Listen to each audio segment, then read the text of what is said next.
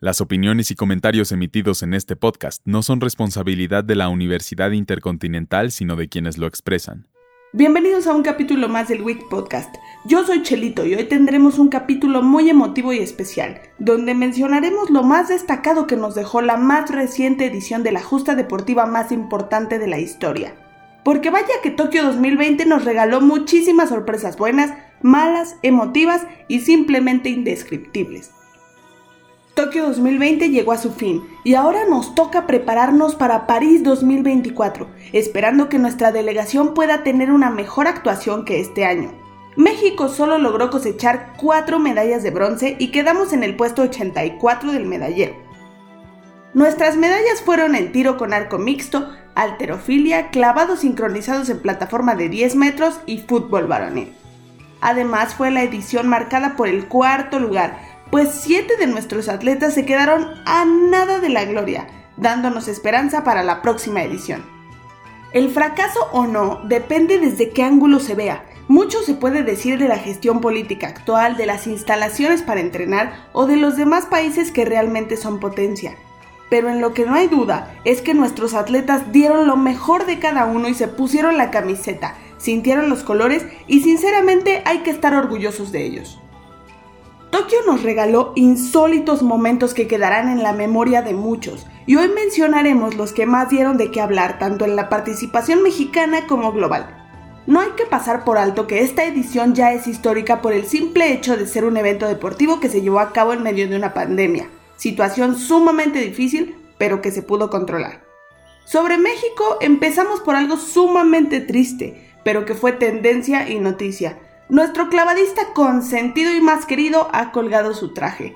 Rommel Pacheco nos regaló momentos emotivos, nos hizo encariñarnos por su forma tan divertida y natural de ser, nos dio medallas en mundiales y centroamericanos, y a pesar de no ganar nunca una medalla en Juegos Olímpicos, por supuesto que extrañaremos la participación de nuestro abanderado. Rommel después de sus cuartos Juegos Olímpicos decidió ponerle fin a su carrera deportiva y centrarse ahora en la política pues el yucateco ha manifestado en varias ocasiones que lo que más desea es ayudar a su comunidad, y a nosotros solo nos queda darle gracias por siempre poner el nombre de México muy en alto. Otro acontecimiento que también fue tendencia, y no precisamente por algo bueno, fue el escándalo de los uniformes de la selección de softball mexicana. Estas chicas que nos emocionaron, que fueron unas de las participantes que se quedaron a un pasito de traer la medalla y que se ganaron el cariño de muchos, se vieron envueltas en una polémica por tirar a la basura los uniformes de competencia, argumentando que solo podían llevar una maleta. Por supuesto no fueron todas, y el asunto ha dividido la opinión pública.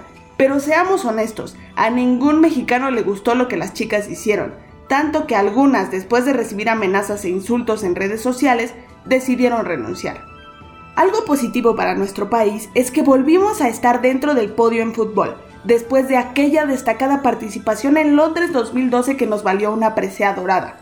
Esta vez no pudimos llegar hasta la final, pero sin duda el fútbol varonil está en buenas manos con los jóvenes que han levantado el bronce en esta edición.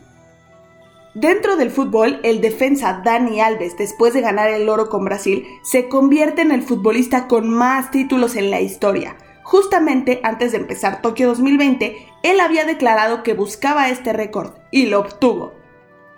Alexa Moreno, nuestra bella gimnasta que siempre ha remado contracorriente ignorando detractores, compitió en el All Around individual femenil y fue en salto de potro, que es su especialidad, donde se clasificó a la final. Y no solo eso, también acarició la victoria al quedar solamente a 17 centésimas del tercer lugar.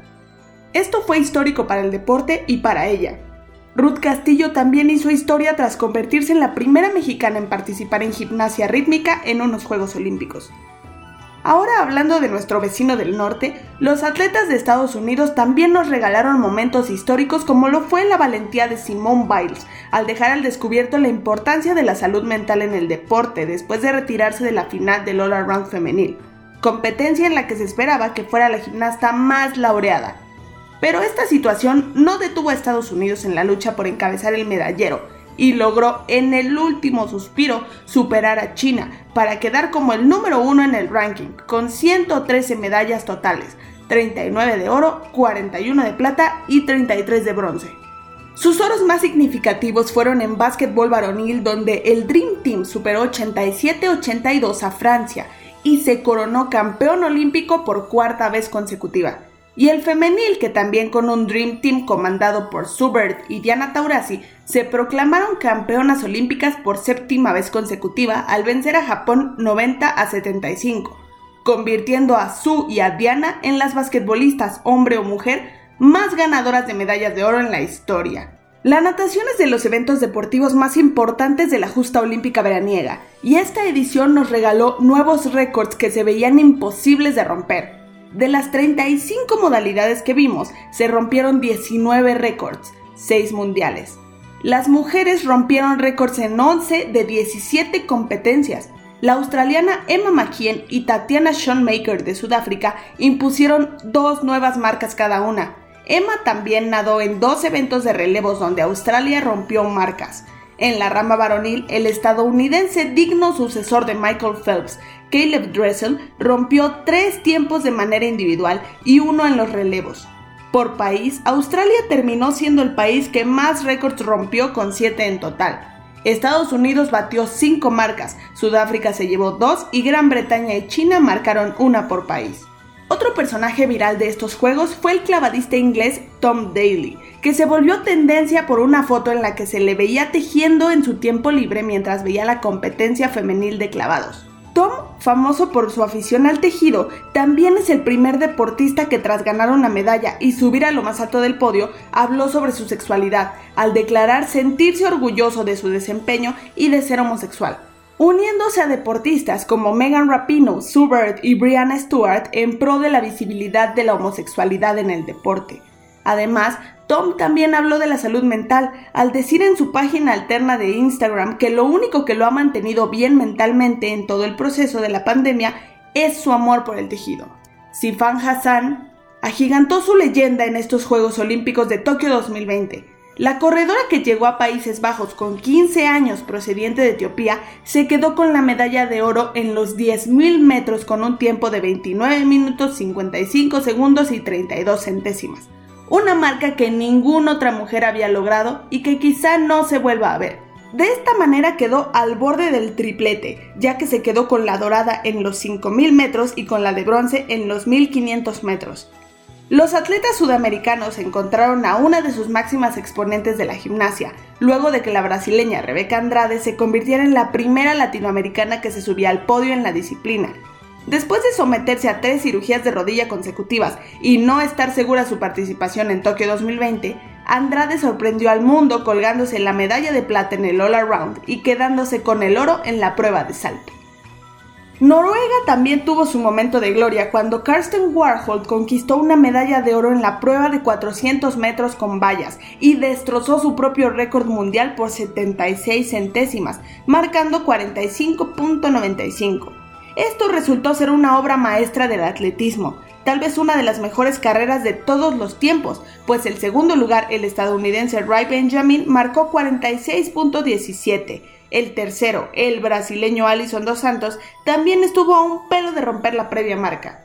El skateboarding debutó en Tokio 2020 y nos regaló el podio más joven de la historia, sobre todo en los eventos de categoría femenil. La japonesa Nishiya Momiji ganó la medalla de oro en skateboarding con tan solo 13 años.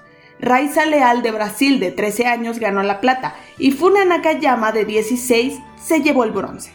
El ecuestre nos dio al medallista más longevo para Australia, cuando Andrew Hoy, histórico de las competencias ecuestres, ganó plata en equipo y bronce individual a sus 62 años.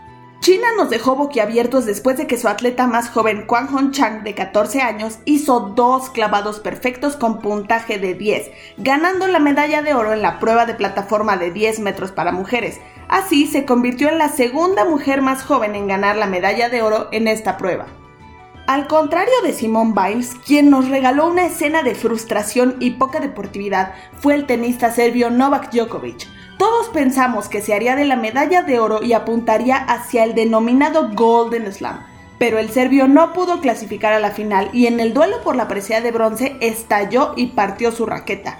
Además dejó tirada a su compatriota al no querer competir por el bronce en mixtos. La venezolana Yulimar Rojas arrasó en la prueba de triple salto de los Juegos Olímpicos, ganando la medalla de oro y pulverizando los récords del mundo y olímpico. En su primer salto superó el récord olímpico con 15 metros y 41 centímetros, batiendo por apenas 2 centímetros la marca. Pero lo mejor estaba por venir. La saltadora de 25 años se guardó su último salto para batir un récord mundial que era intocable desde 1995. La nacida en Caracas saltó 15.67, superando por 17 centímetros la marca de la ucraniana Inesa Kravitz. De esta forma, obtuvo la primera medalla de oro en la historia de Venezuela para el atletismo.